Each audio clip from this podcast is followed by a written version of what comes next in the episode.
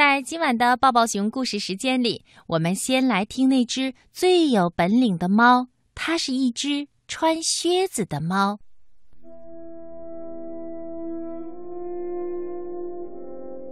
从前有个磨坊主，他有三个儿子。这个磨坊主死了以后呢，他留给了三个儿子的遗产只有磨坊、一只驴和一只猫。三个儿子并没有请律师，因为他们知道，要是请了律师，他们就会花光所有的遗产的。没过多久，他们三个就把遗产分配好了。大儿子分到了磨坊，二儿子分到了驴，留给小儿子的呢，只有一只猫。小儿子因此就很不高兴，他说：“我的两个哥哥可以在一起干活，过上体面的生活。”可是我呢，等我吃掉了猫肉，再用猫皮做副手套之后，我就会饿死了。那只猫啊，听了它主人的话，却装作没听见。它带着严肃和同情的神情说：“别担心，我的主人，你只要给我一个口袋和一双靴子，让我能穿过荆棘，那么你就会知道。”情况可没有你想的那么糟糕。猫的主人不太相信猫的这番话，可是他很快想起来，这只猫啊，曾经有过一些非常机敏的表现，比如它能直立行走，还曾经藏在面粉里装死来捉老鼠。于是他心想。好吧，干嘛不让它试一下呢？那只猫得到了它要的东西，它穿上了漂亮的靴子，把口袋搭在肩上，用两只前爪抓住袋口的绳子，去兔子多的林子里去了。猫啊，在口袋里呢放了些糠和苦菜，来诱捕那些年幼的小兔子。因为小兔子没有经验，会毫不顾忌地把鼻子伸进口袋里。哎，不一会儿，一只傻乎乎的小兔子就走进了口袋。猫一抽袋口的绳子，毫不留情地杀死了那只小兔子。于是，猫就得意地带着兔子去了王宫。他在王宫门口对侍卫说。他想见国王。猫被带到了国王的房间里，一到了那儿，他便深深地鞠了个躬。他说：“陛下，我家主人卡拉巴斯侯爵。”其实啊，这是猫为它的主人捏造出来的头衔。卡拉巴斯侯爵吩咐我将这只野兔献给陛下您，以表达他的敬意。国王听了非常高兴，他说：“好的，告诉你的主人，我非常高兴接受他的礼物，代我衷心的谢谢他。”猫拿着口袋出去了。这一次啊，它藏在一片麦田里。当两只山鹑走进口袋里的时候，它一抽绳子，把它们双双的捉住了。国王又高兴地接受了这两只山鹑。为了感谢猫的一番苦心，国王给了猫一些赏赐。在接下来的两三个月里，猫继续不断地以它主人的名义把猎物献给了国王。有一天，当猫得知。国王要和他的女儿，一位世界上最美丽的公主去河边兜风的时候，她就对她的主人说：“如果你照我说的做，就一定能走好运。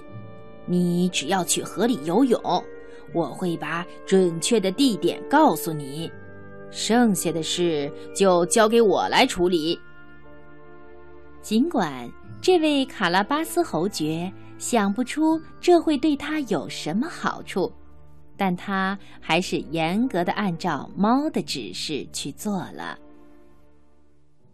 当他在河里游泳的时候，国王经过这里，猫就拼命的大叫起来：“救命！救命啊！卡拉巴斯侯爵要淹死了！”国王听见了呼救声，他从车里伸出头来，认出了是那只给他送过很多猎物的猫。快！他冲着他的护卫喊：“快去救卡拉巴斯侯爵！”可怜的侯爵被人从河里拽上来的时候，猫走到马车跟前，告诉国王说：“我的主人正在游泳，一些贼跑过来。尽管我拼了命的喊‘住手，小偷’，可他们还是拿走了主人的衣服。其实，这个小捣蛋把主人的衣服藏在了石头的下面。”于是，国王吩咐管服装的侍从去把他最漂亮的衣服拿一套来给卡拉巴斯侯爵。侯爵一换上衣服，国王就对他格外注意起来，因为那身漂亮的衣服使他显得很英俊。国王的女儿也开始喜欢他了。侯爵温柔地看了公主几眼，转眼之间，公主就爱上了他。于是，国王提议让侯爵上车，和他们一同去兜风。猫呢，他看到他的计划这么成功，开心极了。他往前面跑去，他看到一些农民在草地上割草，他就对他们说。朋友们，我要你们对国王说，这片草地属于卡拉巴斯侯爵。如果你们不说，我就把你们剁成香肠肉馅儿。后来，国王经过这里的时候，他便问那些割草的人：“这片草地是属于谁的？”猫的威胁吓得农民们魂不附体，他们齐声回答说。报告国王，呃，草地属于卡拉巴斯侯爵。国王对侯爵说：“你拥有一片丰美的草地。”侯爵说：“是的，确实如此，陛下。一年又一年，他给我带来了好收成。”猫呢，这会儿依旧跑在前面。他看到一些人正在收割麦子，他就对他们说：“我要你们说，所有这些麦子都属于卡拉巴斯侯爵。如果你们不说，我就把你们剁成香肠肉馅儿。”几分钟后，国王经过这里，想知道他看到的这些麦子是属于谁的，属于卡拉巴斯侯爵。收割麦子的人回答说：“国王更喜欢侯爵了。猫儿啊，就一直跑在马车前面，无论遇见什么人，都说同样的话。侯爵的领地是如此的广阔，国王十分惊奇。最后呢，猫来到了一座美丽的城堡。”城堡的主人是一个食人妖魔，他是世界上最富有的食人妖魔，因为国王一路经过的土地都是属于他的。猫啊，早就摸清了这个食人妖魔的底细，他走进城堡，请求拜见食人妖魔。猫说：“既然走到这儿了，就进去跟他打个招呼吧。”否则也太说不过去了。食人妖魔以食人妖魔的方式，亲切友好的欢迎猫的到来，并且请他入座。猫说：“嗯，我听说你可以随心所欲地变成任何一种猛兽，呃，比如一只狮子或者一头大象。食人妖魔说：“这是真的，而且我可以证明给你看。我将变成一只狮子给你看。”说完，食人妖魔就变成了一只狮子。猫一看见房间里出现了一只狮子，它就吓得窜上了屋顶。不过，这可不是一件容易的事，因为它穿着靴子在瓦片上走可不容易，而且很危险。过了一会儿，猫看到食人妖魔恢复了原形，它才敢下来。并且它承认，它很害怕狮子。猫松了一口气，它说：“哎，我听说你还能变成很小的动物，比如一只田鼠或耗子。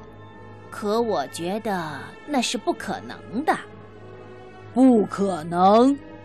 食人妖魔反问道。转眼间。食人妖魔不见了，只有一只耗子在地板上奔跑。猫儿扑过去抓住耗子，一口吞了下去。就在这时候，国王来到了这座美丽的城堡，他当然要进去了。猫听到吊桥上辘辘的马车声。就跑出来迎接国王，他说：“欢迎陛下来到卡拉巴斯侯爵的城堡。”哇，亲爱的侯爵，国王叫了起来：“这座城堡也是你的吗？这个庭院和它周围的建筑再美不过了，让我们进去看看吧。”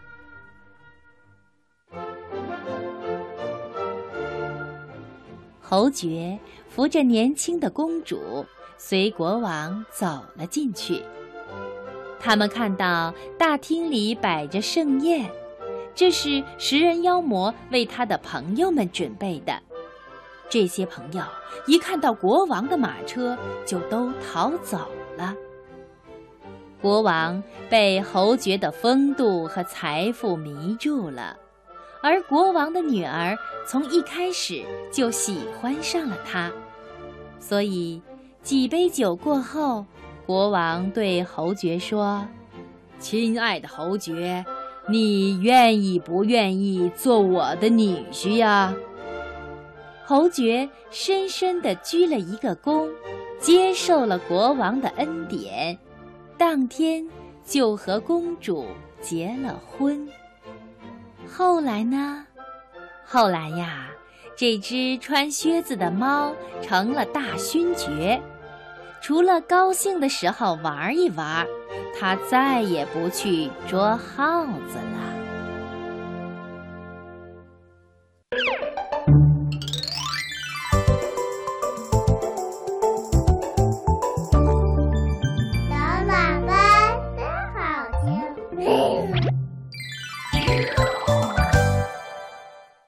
亲爱的小朋友，你正在收听的是小喇叭节目。今晚给小朋友讲故事的是正晶姐姐。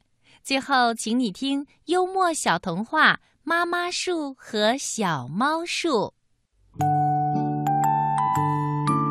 春天到了，小动物们忙着种粮食。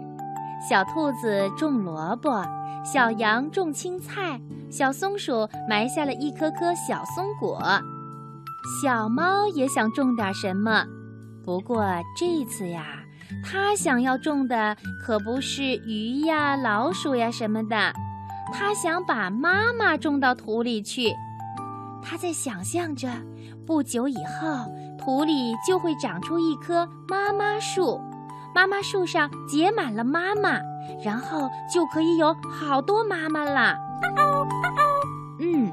先要一个玩具清理妈妈，因为小猫的玩具喜欢乱跑，玩具清理妈妈可以把那些玩具给收拾好啊。这样他就不用担心走路的时候磕磕碰碰，弄伤了自己的小脚掌了。接下来呢？接下来妈妈树还要结出一个活动洗衣机妈妈。小猫最讨厌衣服脏兮兮的了，可是它的衣服特别不听话，一会儿滚上一些泥土，一会儿沾上点墨水儿。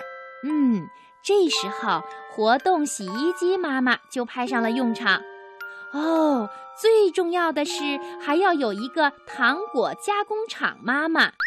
糖果加工厂妈妈的车间里，一年到头都会装满各种各样的糖果，有巧克力、果冻、棒棒糖，哈哈！只要小猫的嘴巴一张，那些美味的糖果就会自动送进嘴里来，那感觉真是太美妙了。还有，还有时时微笑姨妈妈，处处纳凉鸡妈妈。小猫咪的想法被猫妈妈知道了，猫妈妈拉起小猫就往外面走。小猫问妈妈：“妈妈，干什么去呀？”猫妈妈说：“种小猫去呀。”种小猫？小猫一听就愣住了：“你要种种我吗？”“对呀，我想把你种到土里，不久就会长出一棵小猫树。”小猫树上就会结满小猫，有捶背小猫、拎包小猫、唱歌小猫。哦，我一定会非常非常爱那些小猫的。小猫听了猫妈妈的话，就赖在地上不肯走了。猫妈妈有些为难地说：“小猫，你这样可不行哦，春天一过，我就不能种小猫了。”小猫连忙说：“不用种的，不用种的，妈妈不是有我吗？我会帮妈妈捶背，替妈妈拎包，还会唱歌给妈妈听的。这样啊，可我还是想种些乖乖猫出来，它们不会乱扔玩具，不会随便弄脏衣服，还不会一天到晚嚷着吃糖果。”小猫一听，马上叫起来：“我也不扔玩具的，我不弄脏衣服，我不整天嚷着吃糖果了。妈妈，你不要种小猫了，行吗？”“行行啊！”猫妈妈笑了，脸上笑开了花。她抱起小猫，乐呵呵地说：“那我们不种小猫啦，我们回家吧。”从此以后，小猫真的变成了一只乖乖小猫。乖乖小猫每天还会跑到太阳底下，摸摸太阳公公的金色胡子。当太阳公公的金色胡子摸上去很烫很烫的时候，他才放下心来，因为春天已经过去了。